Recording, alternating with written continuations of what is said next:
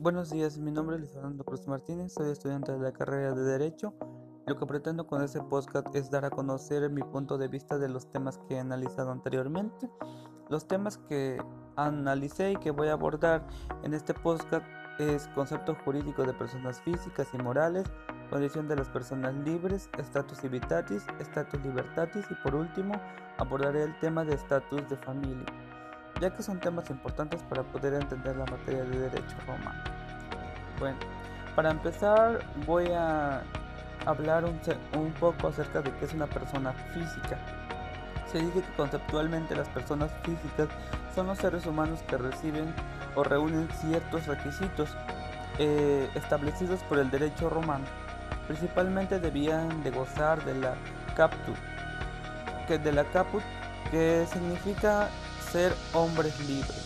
También tenían que gozar del privilegio de ser ciudadanos romanos y también de gozar de la sui iuris, que significa eh, o que significa principalmente eh, que poseyeran los estatus de libertatis, civitatis y familia.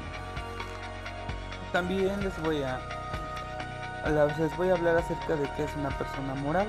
Las personas morales, que también reciben el nombre de personas jurídicas, son un conjunto de son junto con las personas físicas sujetos de derecho. Esto se, entiende o es entendido, entendibles como capaces de tener derechos y obligaciones, pero que a diferencia de las personas físicas no tienen existencia material, ya que son seres ideales. Se dice que para ser una persona moral tiene que tener principalmente un patrimonio propio, es decir, tiene que tener bienes, créditos, deudas y un domicilio.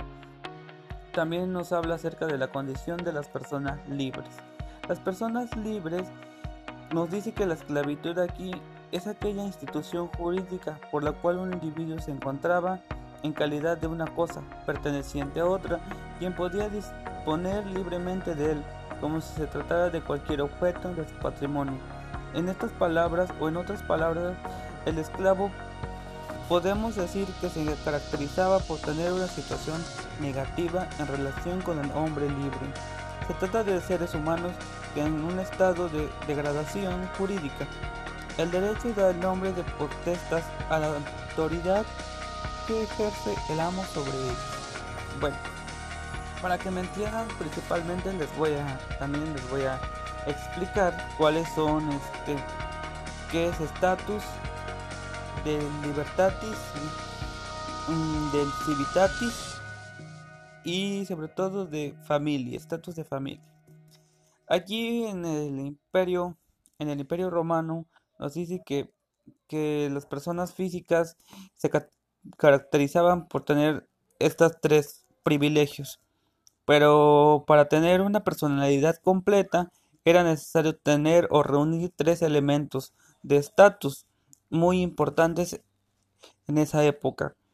Eh, abordaré también, bueno, les diré más bien qué significa la palabra status libertatis.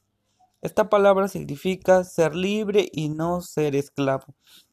Para, para poder este, eh, tener una personalidad completa, en épocas atrás del Imperio Romano, nos dice que la persona o el ciudadano tenía que ser una persona libre y no ser esclavo de, del Imperio Romano o de, los, de, la ciudadanía romana.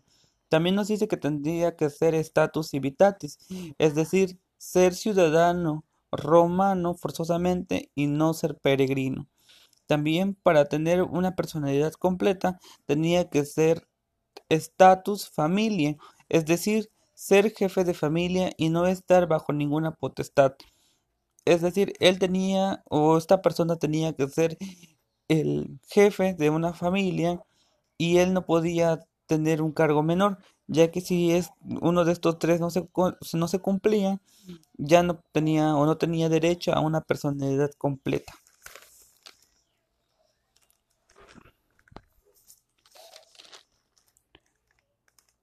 Bueno, pues gracias por su atención.